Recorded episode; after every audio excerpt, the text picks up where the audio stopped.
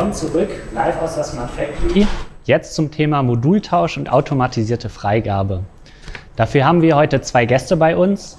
Einmal Dr. Patrick Bertram, eben als Moderation, aber auch natürlich Experte bei uns für das Thema Modultausch. Und ähm, zugeschaltet haben wir Dr. Detlef Richter. Er ist Global Head of Industrial and Energy Products bei TÜV Süd. Ähm, hallo Detlef. Hallo. Wir fangen auch direkt mit dem Inhalt an. Vielleicht, Patrick, kannst du kurz erzählen, warum ist denn der Modultausch so wichtig und wie haben wir den denn auch hier technisch umgesetzt?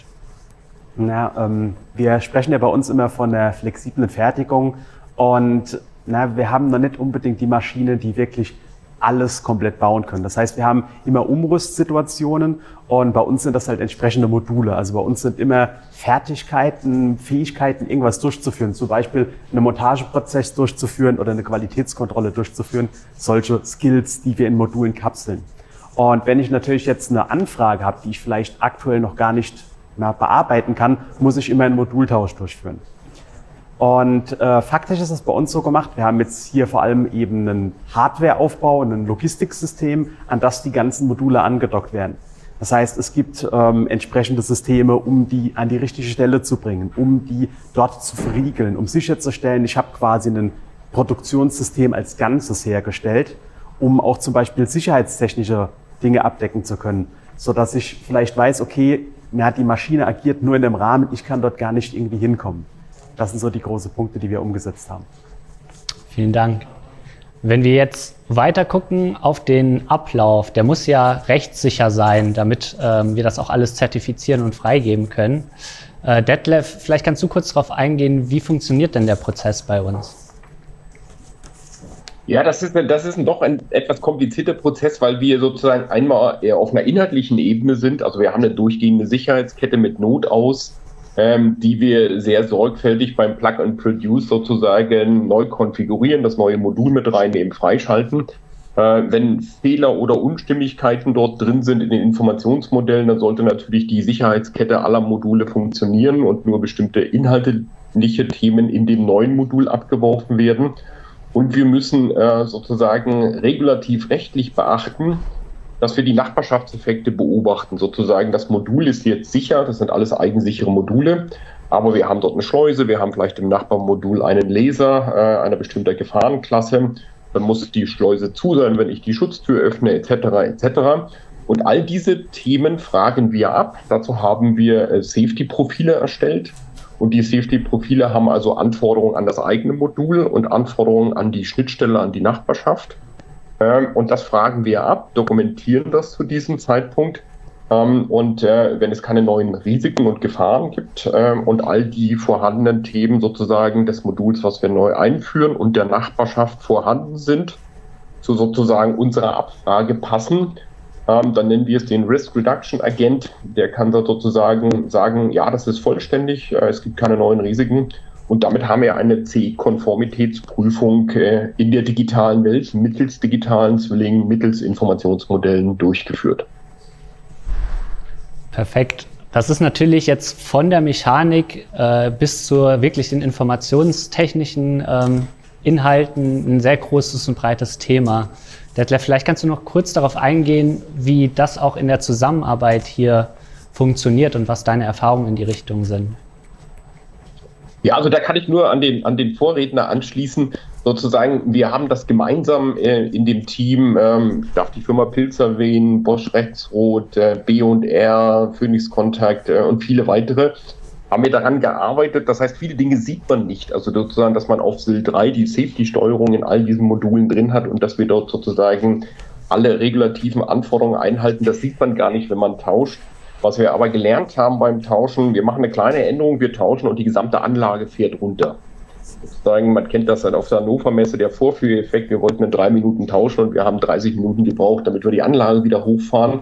Und das ist eigentlich das pragmatische Lernen mit den Industriepartnern, immer wieder zu überlegen, welche Robustheit so ein einfaches Plug-and-Produce von mechanisch exakt gleichen Modulen erfordert, damit das ähm, im Sinne von Industrie 4.0, digitalen Zwillingen, praxistauglich wird.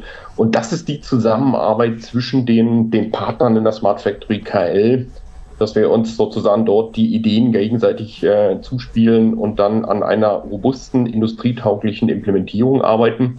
Ähm, und immer wenn wir sozusagen auf Messen fahren, sieht man eigentlich da sehr schön, wenn man es dann zusammenbaut, ähm, wie, die, wie die einzelnen Module und die Themen immer robuster werden. Robuster inklusive der geforderten Sicherheit. Sehr schön. Ähm, es ist ja auch vor allem bei uns das Ziel, herstellerübergreifend, aber auch technologieübergreifend zu arbeiten. Ähm, das glaube ich besonders bei dem Thema natürlich eine besonders große Herausforderung. Patrick, vielleicht kannst du kurz darauf eingehen, was sind denn auch die Herausforderungen, aber vielleicht auch die Vorteile aus der Zusammenarbeit? Du warst ja auch für das Thema hauptverantwortlich. Ja, die Herausforderungen sind, das sind unterschiedliche Hersteller. Ähm, es gibt momentan noch nicht unbedingt dieses eine System, dieses typische, USB ist so ein Paradebeispiel. Im heutigen Rechner, ich stecke Tastatur ein, ich stecke Drucker ein, Kamera, Handy, ist vollkommen egal. Das funktioniert alles. Das ist nicht unbedingt so direkt umgesetzt, äh, wenn man jetzt im industriellen Bereich ist. Teilweise sind die Steuerungen, die mit unterschiedlichen na, Signalen, Protokollen noch arbeiten. Es gibt teilweise unterschiedliche ähm, Bussysteme, die noch verwendet werden und unterschiedliche Sicherheitsbussysteme auch. Das heißt, wir haben extrem große Bandbreite und natürlich hat jeder Hersteller in seinem Bereich gute Partner, bei denen auch alles gut zusammenklappt. Sobald man das mischt, hat man erstmal das Problem, das zusammenzubringen. Auf der anderen Seite, äh, ich persönlich fand man oder finde, man lernt dabei extrem viel auch, wie man das denn besser machen kann. Weil wir wollen ja, oder viele reden davon, das Ganze einheitlich zu machen, offen. Wir haben hier Skill Production gehört, äh, herstellerübergreifende Produktion.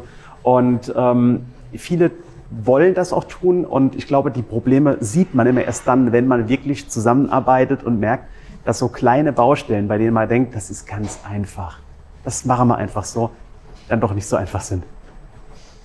Ich glaube, das ist auch eine, eine sehr gute Überleitung. Äh, Detlef, du bist jetzt auch schon seit einigen Jahren auch aktiv und das Thema wird ja auch Jahr für Jahr weiter vorangetrieben. Vielleicht könntest du zum Abschluss nochmal sagen, wo geht denn für dich der Weg hin und was sind so deine Visionen, gerade auch was in den Arbeitsgruppen jetzt als nächstes umgesetzt werden soll? Ja, was, was wir sozusagen, und da ist die Smart Factory KL ganz klar führend, was wir benötigen, ist so, sagen wir mal, die übergreifende äh, Semantik äh, für Sicherheitsanforderungen. Und das treiben wir mit unseren Partnern in der Smart Factory KL voran. Also das Production Level 4 ähm, wird ähm, Sicherheitsanforderungen in der richtigen Semantik standardisieren. Wir haben das vor, sozusagen unsere Lösung zu beschreiben äh, und unsere Lösung sozusagen immer weiter auszubauen. Wie ich das bereits sagte, von dem einfachen Modultausch über den, den Robotino sozusagen, der in der Sicherheitskette dynamisch an, angedockt werden konnte, hin zu auch dem Tauschen von Modulen in den einzelnen äh, größeren Einheiten das alles bringen wir Schritt für Schritt rein. Aber wie mein Kollege gerade eben gesagt hat, ähm, wir haben noch sehr, sehr viele verschiedene proprietäre, unterschiedliche Bussysteme, Protokolle, Beschreibungen.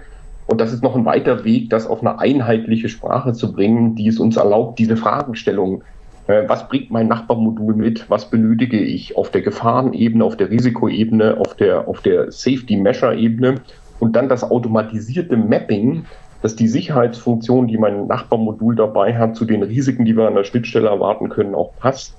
Das ist das, woran wir gemeinsam arbeiten, ähm, wo wir die Beispiele eigentlich an unseren Modulen zeigen können. Und jetzt geht es darum, äh, diesen Entwurf in die Industrie zu tragen, weil das geht nur mit einer einheitlichen Sprache, wie wir sie, ich sage jetzt mal ganz salopp, vom, vom Notausschalter kennen. Dort schlägt man drauf und äh, eine gewisse Anzahl von verketteter äh, Maschinen äh, hält einfach an.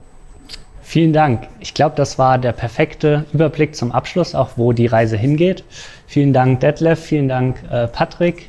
Bei uns geht es jetzt weiter mit dem Thema, warum stehen Production Level 4 und Gaia X für die Produktion der Zukunft? Bis gleich.